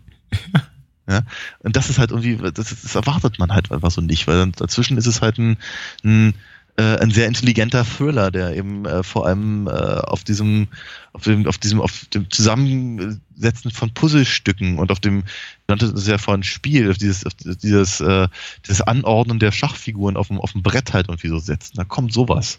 Ja? Mhm. Das ist schon happig. Das bleibt happig. Das ist eben auch, auch, auch äh, äh, 25 Jahre später immer noch happig. Ja. Das Oh Mann. Sprich dich aus. Mhm. Ich weiß gar nicht, äh, manche Filme, glaube ich, äh, überschreiten ab einem gewissen Punkt, wenn man sie zu häufig sieht, irgendwie einen Punkt, an dem man sie, glaube ich, noch irgendwie was, was, was analytisch Schlaues darüber sagen kann, so irgendwie irgendwie in einer entrückten Form, in, dem Sinne, dass ich sage, dass ich einen Schritt zurücktreten kann, sagen kann, ja, das ist auch schön, das ist irgendwie auch ein schöner Aspekt. Und die Szene gefällt mir besonders gut, weil wie gesagt, äh, ich, ich finde Schweigen immer als so magisch und so irgendwie so, so, ich, irgendwie ein Film, den ich auch gar nicht zu sehr, sehr näher möchte und irgendwie auseinanderfriemeln möchte, um irgendwie seine, seine ganze irgendwie Magie zu entschlüsseln, dass mir so ein bisschen schwerfällt, darüber zu reden, merke ich gerade. Und dann auch vielleicht unbewusst darauf zurückweiche oder äh, irgendwie übergehe, über andere äh, Thomas Harris Adaptionen zu reden, weil ich gar nicht so intensiv auf bestimmte Sachen eingehen will. Okay. Alles, was du gesagt hast, ist irgendwie absolut, absolut richtig. Wir sollten es auch machen. Ich meine, wir, wir tun es ja auch gerade und äh, irgendwie die, die, diese Bilder, die du gerade umschrieben hast, äh, Charles Napier da am, am, am am Käfig im Gerichtsgebäude oder äh, der Moment auch äh, kurz darauf, in dem äh, in dem, in dem Anthony Hopkins sich die, äh, sich die, die, die, die, die Gesichtshaut des anderen getöteten Kopfs vom, ja. vom Gesicht streift im, im, im, ja. in, in, in der Ambulanz und wir dann irgendwie nur die Ambulanz ja. die Nacht fahren sehen. Mutmaßlicherweise äh, werden gerade gleichzeitig alle da drin gemeuchelt. Ja, ja der Goodbye Horses Tanz von, von Ted, äh, äh, Ted Levine, die, ich weiß nicht, dieser, dieser Brunnenschacht mit den irgendwie abgebrochenen Fingernägeln und Blutspuren. Ja, oh, das sind alles so, äh, ich vermisse diese Art äh, von, von transgressivem Kino. Ähm, und ich sage deswegen transgressiv, weil es eigentlich, weil der Film eben in einem, in einem, einem die Machart des Films ist, ist hochprofessionell, es ist künstlerisch anspruchsvoll, ist handwerklich perfekt. Der Film hat ein, hat ein ordentliches Budget, da steckte ein, ein Studio hinter, was damals riesig groß war und auch durchaus schon einige, äh, einige große, große Produktionen auf dem Kasten hatte, durchaus anerkannt war. Äh, der Film hat irgendwie wirklich angesehene Schauspieler in Hauptrollen, keine Leute, die irgendwie sonst in B-Movies glänzen. Ich meine, äh, mhm. Jodie Foster hatte, glaube ich, zwei Jahre zuvor noch für äh, für Angeklagten Oscar gewonnen, ihren ersten ja. Oscar und jetzt irgendwie für Schweigen Limmer dann einen zweiten kassiert. Also ja. das waren schon alles, das ist schon ein Film, wirklich ein, eine Hochglanzproduktion, möchte man sagen. Klar, Kein, ganz, aber äh, ganz abgesehen davon, dass natürlich Charles Napier schon ein, ein, ein, ein Lieblingsschauspieler von Russ Meyer war. Also, ja. Natürlich. Und, und, und, und Roger Corman. Roger Corman selber ist ja auch in, in Jonathan Demme, äh, ja, stimmt, im, im Schweigen Lämmer, Entschuldigung. Auch, auch irgendwie so, so auch, auch so eine schöne Kleinigkeit, die ich, die ich immer liebe, dass, äh, dass, dass eben die, die, die, die Leute, mit denen Demi schon lange zusammengearbeitet hat, auch, auch Kenneth Art, der den Film, also Kenny Art nennt er ihn, glaube ich, der den Film mit produziert hat, eben auch in eine kleine Rolle äh, zu sehen ist. Oder Chris Isaac, irgendwie ein persönlicher Musikerfreund von äh, ja, ja, da, als, als SWAT, Demi ja. als, als, als, als SWAT-Einsatzführer. Ah, das ist dem auch ganz trotzdem irgendwie so, so eine persönliche Note gibt und eben auch was grundsätzlich ja transgressives, vielleicht eher, eher subversives, nämlich in dem Sinn, dass wir dann einen waschechten Horrorfilm eigentlich sehen, Mhm. bei dem wir das Publikum oder vielleicht wir, wir noch eher irgendwie dessen uns so bewusst werden, dass, wir- dass was wir eigentlich sehen, ein Horrorfilm ist. Aber ich glaube, der Großteil des Publikums gar nicht so merkt, was mit ihm da gemacht wird Ja. und dann wirklich so äh, auf, auf böse, bösartigste, hinterlistigste Art und Weise in diese Momente äh, rein, rein manövriert, indem wir dann eben plötzlich den, weiß ich, Buffalo Bill bei, beim Tanz vor dem Spiegel äh, äh, zu, zu Gesicht bekommen oder eben diese, diese Momente präsentiert bekommen, von denen wir uns im, bei denen wir uns im Kinosessel zurückwerfen und sagen, ach du Scheiße, was ist das denn? Mhm. Das ist, äh, Mhm. das ist einfach großartig. Ich liebe das. Ja, auf jeden Fall. Ich meine, es war, war, war einfach eine gute, war aber, glaube ich, eine gute, eine gute Zeit für solche Formen von Filmen. Ich meine, Twin Peaks war ja auch nicht lange her. Mhm. Zu dem Zeitpunkt zum Beispiel, wo im Prinzip das, das, das, das, das Publikum ja auch schon ein bisschen, ein bisschen äh, vorge, vorgetestet wurde für diese Themen, für, für das, das, das, das Überschreiten von auch filmischen Grenzen. Mhm. Ähm, und äh, auch zum Beispiel für einfach dieses, dieses äh, Akzeptieren, dass eben ein Film unter Umständen mehrere Dinge sein kann. Ja. Und eben nicht nur, nicht nur das, was, äh, was, was, was vermeintlich irgendwie auf der Verpackung steht, äh, beziehungsweise dass eben auch Genre eben nicht nur für, äh, für, für ein sehr spezielles Publikum gemacht ist, zum Beispiel. Ne? Hm.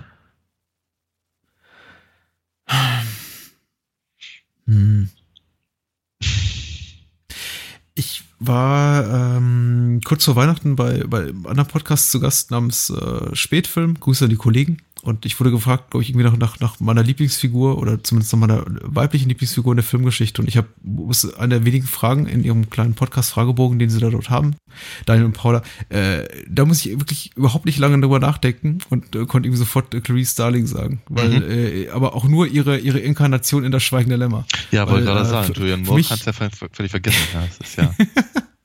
Meine Güte, ich, ich mag Hannibal echt ganz gerne. Also. Äh, aber was wollte ich sagen? Hm, Muss ich echt die groß drüber nachdenken. Nicht, weil jetzt es vielleicht rückblickend auf äh, 25 weitere Jahre äh, Filmkonsum, die seitdem von, vonstatten gegangen sind, das immer noch irgendwie so die wirklich die stärkste Frauenrolle war, die ich jemals im Kino gesehen habe. Da gab es sicher noch einige mehr äh, in, in, in den Jahren danach und auch irgendwie in den Filmen, die ich äh, aus den Jahren zuvor, die ich äh, zum damaligen Zeitpunkt nicht gesehen hatte. Aber es war für mich zum ersten Mal äh, auch, auch, auch so Moment, in dem ich bewusst wahrnahm, dass tatsächlich äh, eine Figur, die eigentlich äh, im ersten Augenblick nur darauf ausgelegt zu sein, scheint irgendwie eine, eine, die Handlung voranzutreiben und uns, äh, mit auf eine Reise zu nehmen zu ungleich äh, spannenderen Figuren, die auf den ersten Blick unglaublich viel spannender erscheinen, wie zum Beispiel Hannibal Lecter, irgendwie dieser, dieser, dieser bösartige Killer und Buffalo Bill, der natürlich noch viel bösartigere aktive Killer und Hm. äh, äh, ähm, äh, Chilton, der, der Ja, schwierige, Frederick Chilton ist natürlich echt großartig, ja. Der- Da habe ich, mich da hab ich mich übrigens aber auch sehr gefreut, dass sie, dass sie genauso einen schmierigen Lackaffen für die Serie gefunden haben. ja. Und er äh, ist wirklich großartig.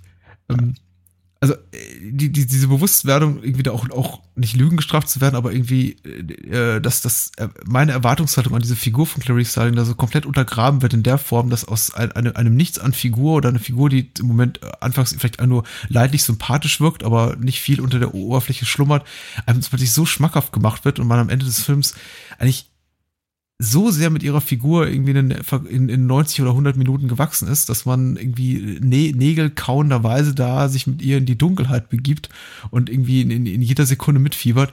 Das fand ich, das finde ich auch eine ganz, ganz finde ich auch als ganz großartige Leistung des Films. Mhm. Denn äh, was wir eben sehen, äh, obwohl wir so wenig von ihr erfahren, ist äh, trotzdem ein, ein unglaublich auf, aufschlussreiches äh, Psychogramm einer, einer jungen Frau in dieser sehr, sehr spezifischen Situation, die äh, uns quasi als, als Figur erklärt wird und nahegebracht wird, ohne dabei jemals die Handlung aus den Augen zu verlieren. Und wie, also Demby und sein, sein Drehbuchautor Ted Talley hat, glaube ich, den, den Roman adaptiert, das so äh, miteinander äh, Verein, dieses, äh, diese, diese, diese ständige Vorwärtsbewegung, die die Handlung hat, und mhm. uns dabei trotzdem gleichzeitig äh, Clarice Starling so als Figur so nahe zu bringen, nämlich zum Beispiel dadurch, dass sie immer, immer positioniert wird, in, in, inmitten dieser auch, auch körperlich ihr, ihr weitaus überlegenen, weil, weil höher gewachsenen und breiter gebauten äh, mhm. männlichen Wesen, mit denen sie ständig umgeben ist, in dieser, ja. in dieser Männerwelt, in der sie sich zu behaupten hat.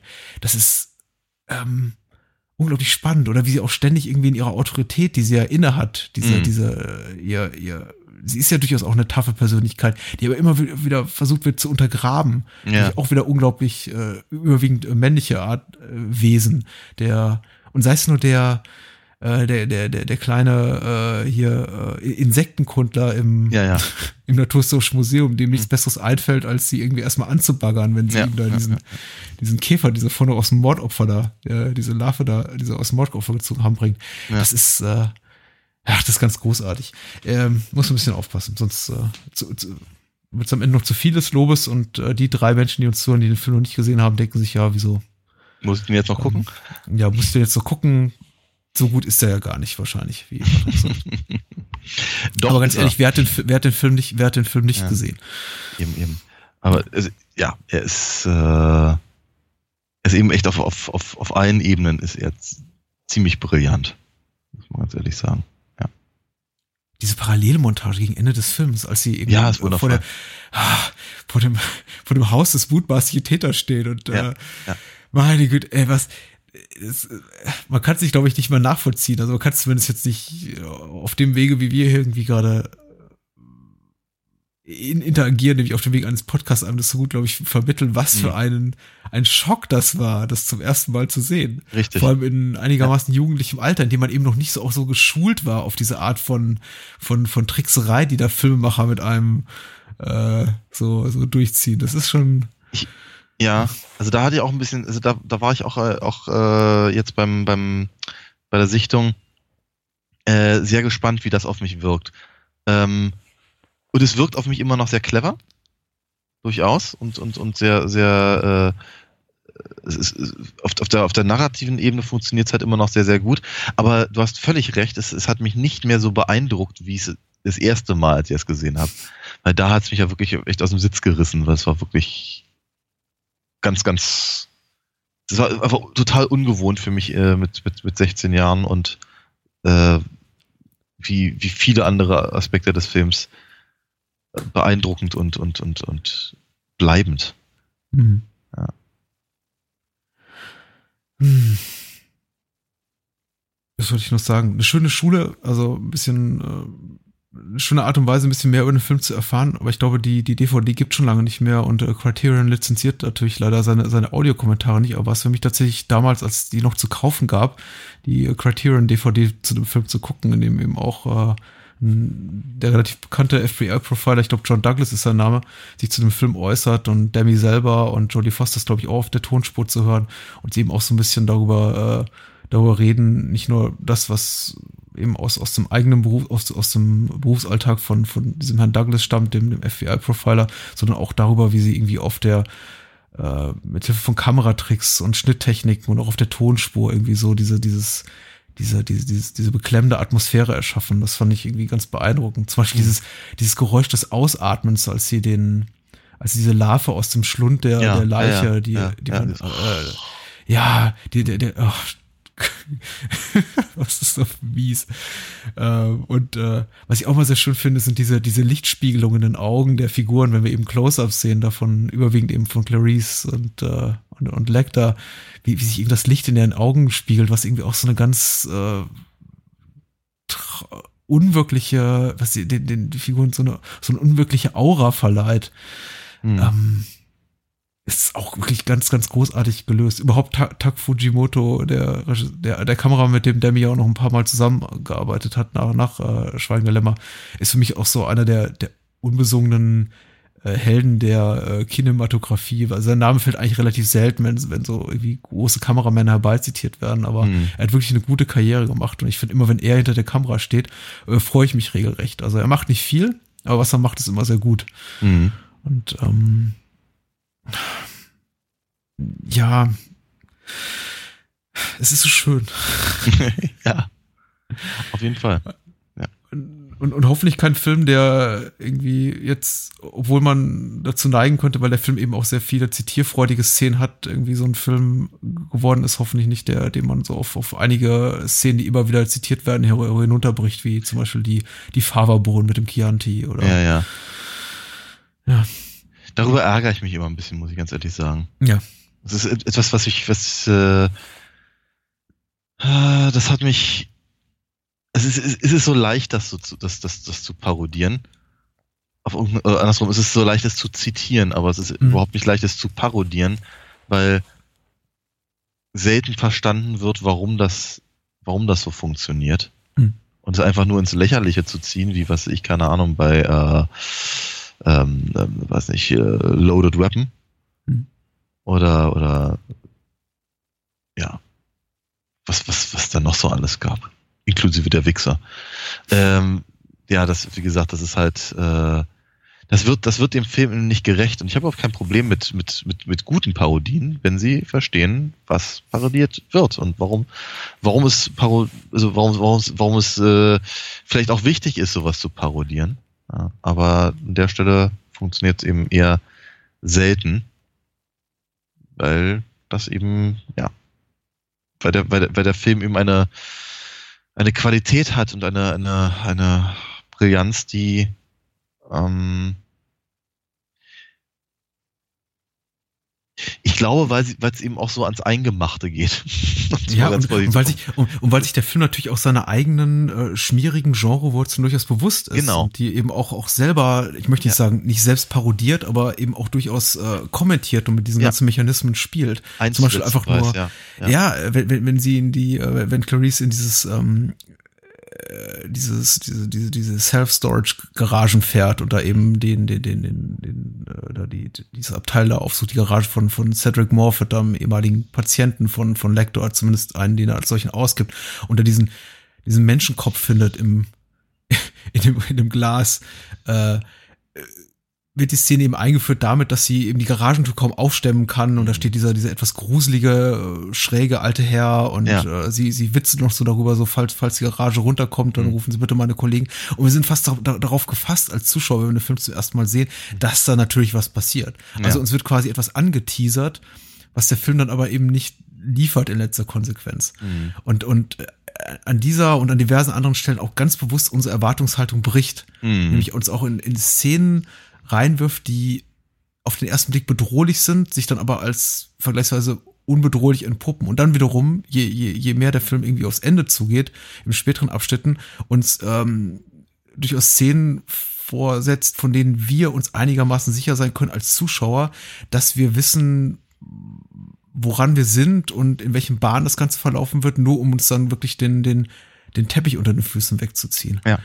Also, das ist, und das ist unglaublich schwierig glaube ich, auch, wie du schon richtig sagst, irgendwie zu, zu, parodieren, weil der Film fast ein bisschen zu schlau ist und die Macher des Films zu schlau sind, um äh, sich da irgendwie mit ein, einfachen Gags, äh, mhm. dass man sich mit einfachen Gags über sie lustig machen könnte. Ja.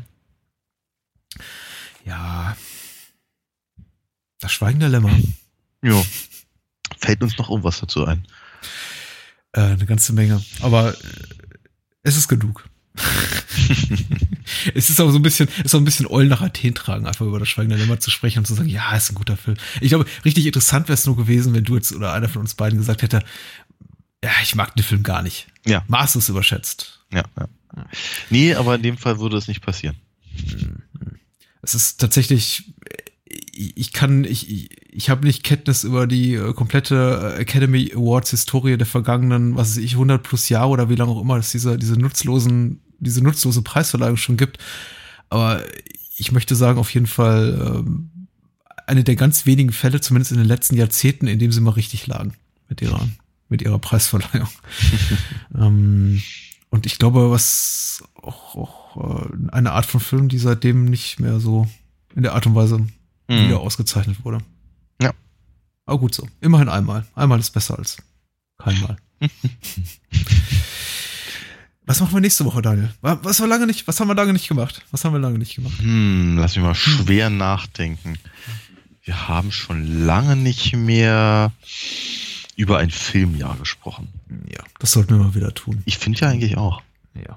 Was bietet sich denn da an? Was bietet sich denn da an? Ich weiß nicht. 88, 89, 87. Hatten wir alles schon. Wie wär's, ja. wir machen 88? Ja, 88 ja. klingt doch gut. Dann haben wir, dann haben wir das äh, Royal Flush irgendwie zusammen und dann vielleicht können wir dann mal irgendwann, irgendwann in die also, also die, die frühen 80er brauchen wir auch noch, aber dann noch, wenn man die 70er rücken oder die 2000er mal gucken. Was mhm. Aber 88 soll es sein. Mhm. Genau. Ich sag mal gute Nacht. Ja, bis denn. Ne?